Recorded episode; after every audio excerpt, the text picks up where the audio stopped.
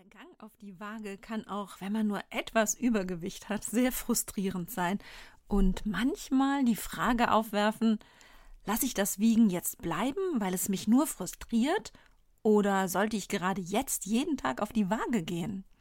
Heute erzähle ich dir, was Studien dazu sagen, was ich für mich beim Abnehmen herausgefunden habe und wie die Waage schlussendlich mein bester Freund wurde. Interessant für dich? Dann geht's jetzt los.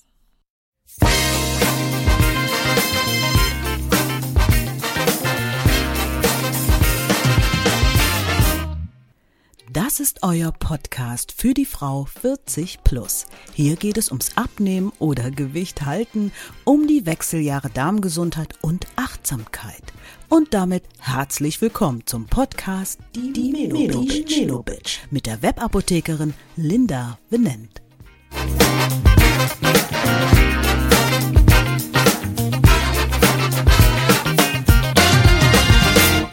Was das tägliche Wiegen betrifft, da gibt es, egal wen ich frage, zwei Lager.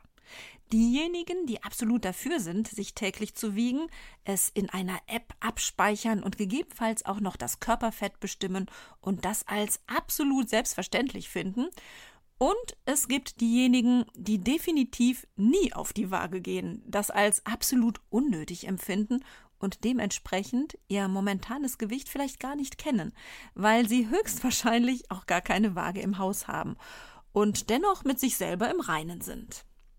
Für beide Haltungen gibt es, wie ich finde, absolut verständliche Argumente und auch Gegenargumente, und ich dir verrate, wie ich es halte und warum möchte ich dir mal die beiden Lager vorstellen mit Namen Frau Pro und Frau Contra.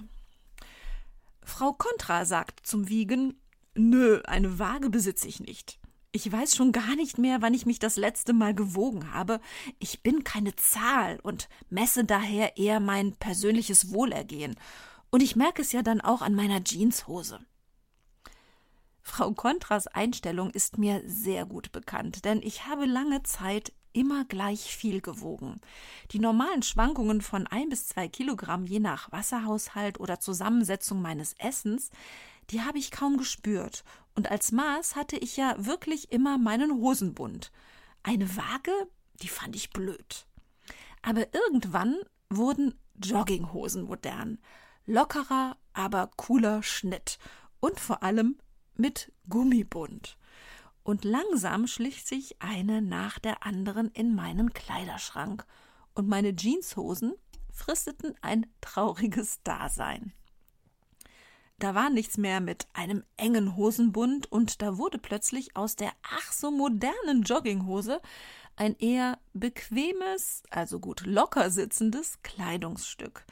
Also zweckmäßig statt modern und ich verstand plötzlich die Ansicht von Frau Pro. Frau Pro sagt nämlich, bei mir haben sich die Kilos so im Laufe der Jahre still und heimlich angesammelt, denn ich habe mich so gut wie nie gewogen.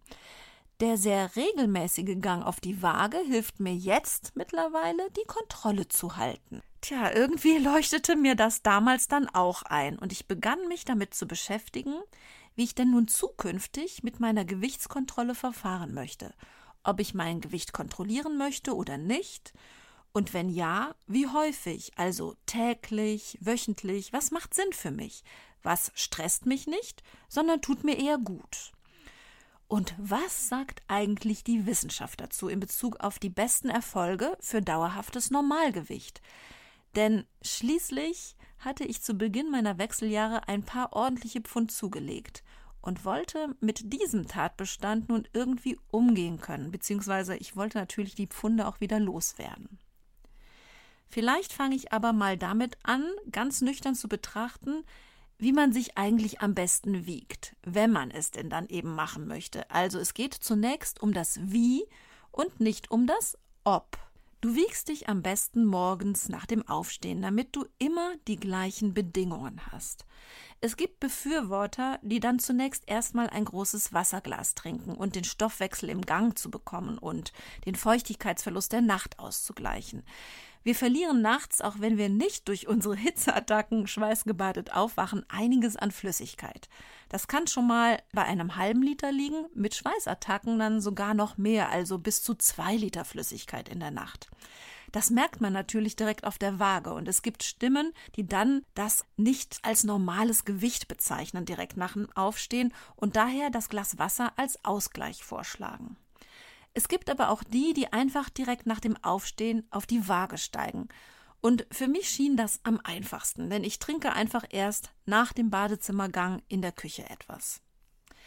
Wie du es also auch machst, steige auf jeden Fall morgens und nackt auf die Waage. Unsere Kleidung bringt schon mal einen Unterschied von bis zu einem Kilogramm mit sich und wäre damit eine gute Ausrede, wenn die Waage mal zu viel anzeigt. Und wenn du im Team von Frau Pro bist und also eine Wagenfreundin bist, dann ist es sinnvoll, zum besseren Vergleich natürlich das nächste Mal nach genau diesem gleichen Schema, also entweder mit einem Glas Wasser und Wartezeit vom Wiegen oder auch eben nicht auf die Waage zu steigen. Vielleicht hast du dich irgendwann schon mal abends und morgens im Vergleich gewogen. Der Unterschied ist einfach eklatant. Zum einen führt unsere tägliche Nahrungszufuhr je nach Zusammenstellung zu mega großen Unterschieden in dem abendlichen Messergebnis. Andersherum verlieren wir im Schlaf nicht nur Wasser, sondern verbrauchen durch unsere Atmung, den Herzschlag, unser Gehirn und Organe auch ziemlich viel Energie die Energie unseres Grundumsatzes, die umso höher übrigens ist, je mehr Muskeln wir noch mit uns rumschleppen. Eine Frau mit 60 Kilogramm Körpergewicht verbraucht pro Stunde Schlaf ca. 55 Kilokalorien. Eine Frau mit 70 Kilogramm ungefähr 65 Kilokalorien. Und das einfach aufgrund der fehlenden Energiezufuhr mangels Essen, im Schlaf also. Vor allem aus den Fettreserven, was ja gut ist. Als Tipp noch einmal aus einer anderen Folge der Menobitch, den Abnehmeffekt im Schlaf kannst du meistens noch erhöhen, indem du erstens abends nicht zu spät vor dem Schlafengehen isst, damit der Verdauungsprozess komplett vor Schlafbeginn abgeschlossen ist. Dein Körper kann sich nachts dann besser auf die Regenerierung fokussieren. Zweitens, dein Stoffwechsel beeinflusst du zusätzlich positiv, wenn du abends die Kohlenhydrate geringer hältst. Und drittens, beruhigende Tees zur Schlafförderung trinkst. Da bekommt also die Devise schlank im Schlaf nochmal eine ganz neue Bedeutung. Schlafmangel ist nämlich nach wie vor ein Abnehmkiller. Auch deswegen, weil wir bei Schlafmangel weniger Leptin bilden. Leptin ist ja ein wichtiger Botenstoff, der unserem Gehirn meldet, wenn wir satt sind. Zurück zur Waage. Viele sprechen das Dilemma ihrer schweren Knochen an, also bei einer stattlichen Größe oder bei breiterem Körperbau, aber das Gewicht ist relativ konstant bei uns Menschen, denn das Knochengewicht liegt bei so 12 bis 15 Prozent des Körpergewichtes und das bedeutet bei 70 Kilogramm zum Beispiel, dass deine Knochen zwischen 8,5 bis 10,5 Kilogramm wiegen. Und das ist dann eben nicht so ein großer Unterschied bei schwereren oder leichteren Menschen im Verhältnis, das Knochengewicht. Halten wir also erst einmal fest.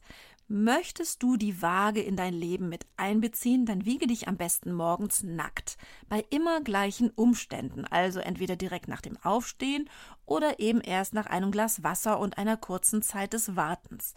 So hast du den besten Vergleich für deinen nächsten Gang zur Waage. So viel also zum wie des Wiegens. Für mich ging es jedoch um die Frage, wiege ich mich überhaupt und wenn ja, täglich oder wöchentlich? Ich kramte meine Waage raus und stellte mich drauf.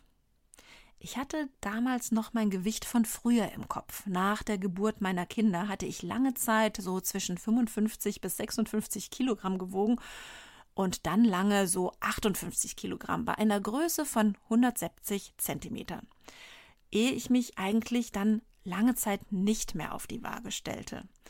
Mit Beginn meiner Wechseljahre und meiner zunehmenden Jogginghosenmode hatte ich das Gefühl, es sei mal langsam wieder an der Zeit. Es kann auch sein, dass es die Frage nach dem Gewicht im Skiurlaub für die Einstellung der Skibindungen war oder auch die Frage bei einer ärztlichen Untersuchung. Ich weiß es nicht mehr genau. Auf jeden Fall stellte ich mich nach langer Zeit nun wieder dem Messergebnis und sah mich plötzlich mit mehr als 10 Kilogramm Gewichtszunahme konfrontiert. Ich war ehrlich gesagt etwas fassungslos und fühlte mich ein wenig so, als hätte mein fehlender Gang auf die Waage mein Gewicht wirklich außer Kontrolle geraten lassen. War das so? Für mich gab es jetzt zwei Möglichkeiten. Entweder ich würde der Waage den imaginären Stinkefinger zeigen und mir denken, ist doch egal, eigentlich ging es mir ja gut und ich fühlte mich doch wohl, oder? Stimmt, wäre da nicht das oder gewesen. Oder ich würde mir nun wirklich einmal bewusst werden, wie es dazu gekommen ist und ob und wie ich etwas ändern wollte. Naja, wer mir schon länger zuhört, der weiß, dass ich mich für das Oder entschieden habe, denn ich habe ja wieder abgenommen. Und bei den vielen kleinen und größeren Überlegungen zum Abnehmen, da spielte die Waage auch eine Rolle. Ich hinterfragte also meine Beziehung zu meiner Waage. Hatte ich eine ist mir egal Haltung in Bezug auf das, was sie mir anzeigte, oder nahm ich meine Waage ernst? Stürzte mich die Anzeige der Waage in eine absolute Missstimmung oder kam ich mit der regelrecht nackten Wahrheit ganz gut klar? Setzte mich mein Gewicht total unter Druck oder war es möglich, dass mich der Gang zur Waage eher beflügelte? Ich mir diese Fragen selber beantworten wollte, beschäftigte ich mich mit dem Thema Wiegen ein wenig genauer und schaute mir zum einen an, was denn die Wissenschaft dazu sozusagen hat. Da kommt meine Liebe zur Naturwissenschaft ehrlich gesagt einfach hoch, die mich vieles abklären lässt, anstatt mit dem Bauch schnelle Entscheidungen zu treffen. Zum anderen ließ ich mich aber auch tief in die Ernährungspsychologie fallen und las darüber, was das Wiegen mit uns psychologisch so macht. Dabei stieß ich unter anderem auf eine Studie aus den USA, bei der Wissenschaftler untersuchten, ob tägliches Wiegen in der Weihnachtszeit vor einer Gewichtszunahme schützen könne. 111 Personen nahmen an dieser Studie teil, von denen die Hälfte, äh, ich frage mich gerade, wie man bei einer ungeraden Zahl die Hälfte bildet, aber nun gut, also circa die Hälfte der Personen bekam eine sogenannte smarte Waage. Diese war mit einer App verbunden, um das Gewicht zu dokumentieren und den Teilnehmern den Verlauf auch grafisch darzustellen. Diese Gruppe wurde angewiesen, sich von Thanksgiving an, also von Ende November bis zum Beginn des neuen Jahres täglich zu wiegen, also in einer Zeit der Feste, der winterlichen Leckereien, also einer Zeit, in der auch bei uns die meisten aufgrund der Advents- und Weihnachtszeit mit Gewichtszunahme zu kämpfen haben. Die andere Gruppe stellte die Kontrollgruppe dar und wog sich nicht. Alle Teilnehmer hatten das erklärte Ziel, das Gewicht über die Feiertage zu halten. Weitere Anweisungen zum wie sie es halten sollten, gab es nicht. Das Ergebnis war, die Gruppe mit der smarten Waage nahm in dieser Zeit nicht zu. Detaillierte Analysen zeigten sogar, dass Personen, die zu Beginn des Zeitraums übergewichtig waren, sogar knapp anderthalb Kilogramm abnahmen und diese, die normalgewichtig waren, ihr Gewicht einfach gleich hielten. In der Kontrollgruppe sah das ganz anders aus. Diese Personen nahmen in der gleichen Zeit im Schnitt rund zweieinhalb Kilogramm zu ohne Unterschied zum Normal- oder Übergewicht bei Start der Studie. Also einfach durchschnittlich nahm jeder zu aus der Kontrollgruppe.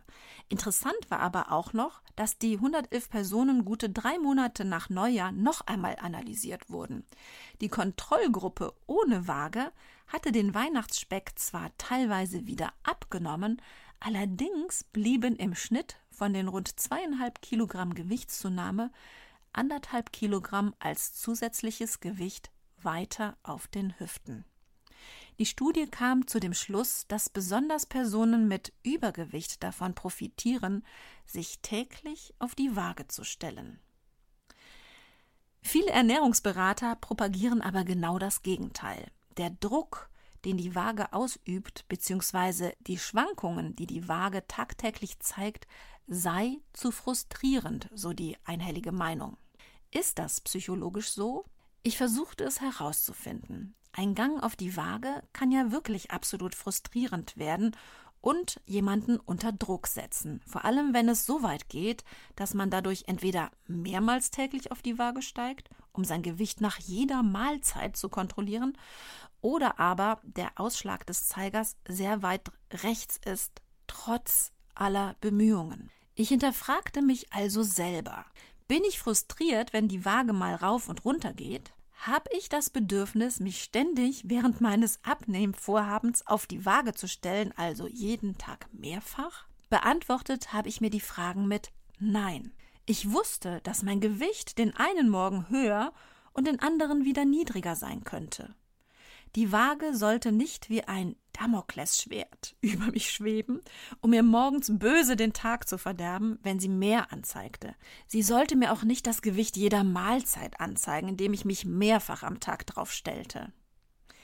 Wenn die Waage mehr anzeigte, sollte mich das lediglich darüber nachdenken lassen, was ich am Tag zuvor gegessen hatte, ob mir das gut bekommen war ob ich mich aufgebläht fühlte, wie und ob die Nahrungsaufnahme mein Gewicht verändert hatte, ob vielleicht sonstige Umstände wie mein Monatszyklus oder eine Erkältung verantwortlich waren und ob ich am selbigen Tag, also wo ich das Wiegeergebnis hatte, etwas ändern wollte. Das Meer auf der Waage ließ mich nicht Trübsal blasen, sondern ich nahm es zur Kenntnis, weil ich die Zusammenhänge verstehen und meinen Körper einfach kennenlernen wollte, wie er auf das, was ich ihm von außen zuführte, reagierte. Ich war also darauf eingestellt, dass ich bei meinen Abnehmbemühungen schlechtere Tage haben würde und dies auch auf der Waage sehen würde. Ich überlegte mir aber den Fokus auf das Gute zu legen. Das weniger auf der Waage wollte ich feiern und nicht über das Meer lange grübeln und frustriert sein. Feiern wollte ich natürlich nicht mit Essen, sondern andere Art von Belohnungen integrieren und ließ vor allem aber Glücksgefühle für sich sprechen, denn ich hatte ja ein erklärtes Ziel und war auf dem Weg also wieder abzunehmen und mein Ursprungsgewicht zu erreichen. Ich muss zugeben, dass ich tatsächlich meine alte Waage beiseite schob und mir auch eine App-gesteuerte Variante anschaffte, die fröhliche Smileys in meinem Handy beim Wiegen verteilte. Ich probierte es also aus und machte meine eigene kleine Studie täglich wiegen oder nicht.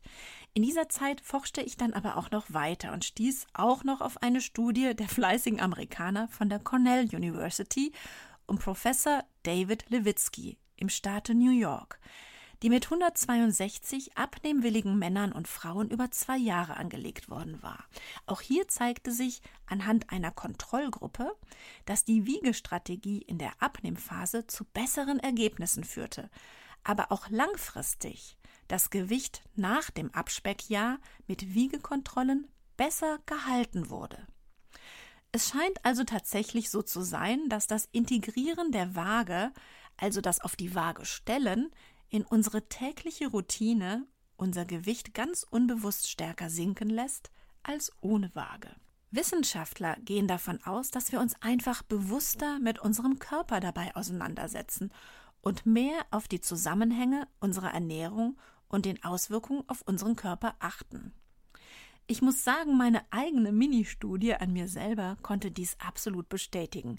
Ich habe besser abgenommen und zwar mit dem täglichen Wiegen. Das wöchentliche Wiegen empfand ich eher als unbefriedigend und ich lernte so zudem meinen Körper wirklich besser kennen. Die Waage wurde sowohl in meiner Abnehmphase als auch heute beim Gewicht halten mein bester Freund.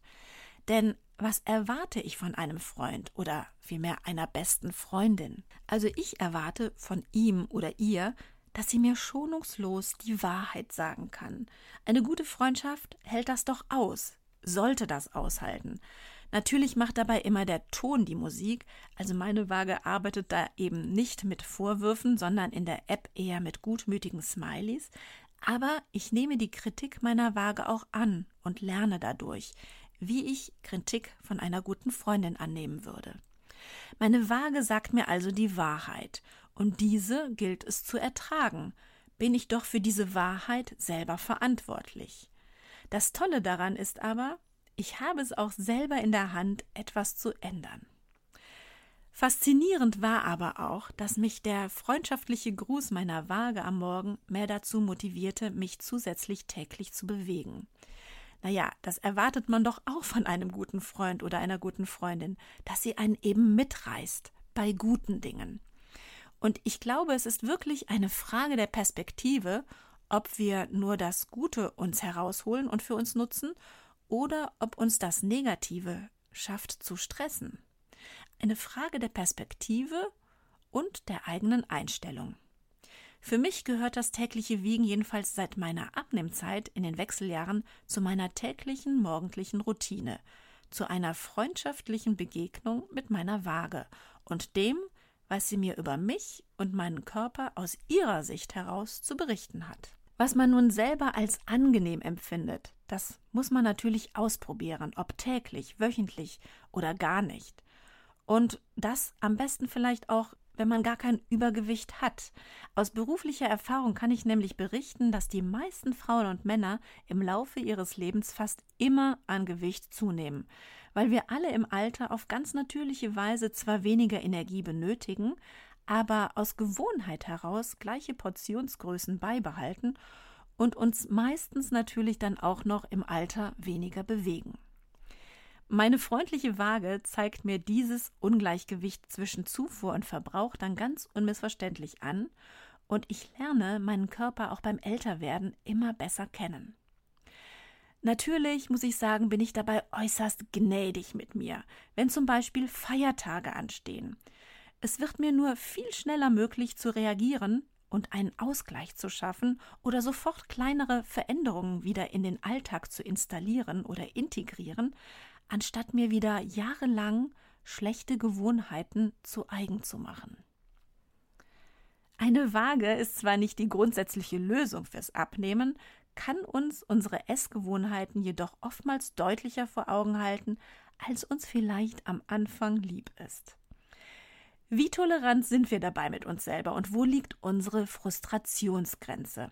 Das kann nur jede von uns für sich selber beantworten und so kann es sein, dass du lieber deinen Hosenbund befragst oder nur ein bis zweimal pro Woche auf die Waage steigst oder wie ich eben deine Routine erweiterst auf ein tägliches Wiegen, weil ich festgestellt habe, dass die Studien recht haben. Und wenn die Waage dann doch mal wieder mehr anzeigt als gewünscht, dann könnte es ja auch an einer zunehmenden Muskelmasse liegen. Das könnte den Sportskanonen unter uns jedenfalls passieren. Plötzlich zeigt die Waage, oh Schreck, mehr an, wenn dein Fettgewebe nämlich auch durch deine aufgebaute Muskelmasse ersetzt wird.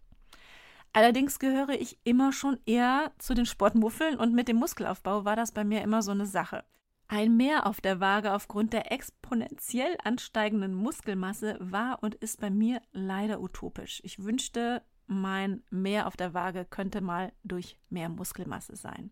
Dennoch war die Waage nicht nur ein kleiner Teil von ganz vielen auf meinem Weg, Pfunde loszuwerden, sondern auch ein Teil, um mich wieder mehr zu bewegen. Darum geht es dann auch übrigens direkt nächste Woche, nämlich mit der Frage, ob du überhaupt Sport beim Abnehmen brauchst und wie du auch als Sportmuffel ganz einfach endlich mehr in Bewegung kommen kannst, ohne direkt ein Fitness-Abo zu haben. Meine besten Tipps habe ich dabei für dich zusammengestellt. Ich freue mich, wenn du dann auch wieder dabei bist. In diesem Sinne, liebe deinen Körper, deine Webapothekerin Linda.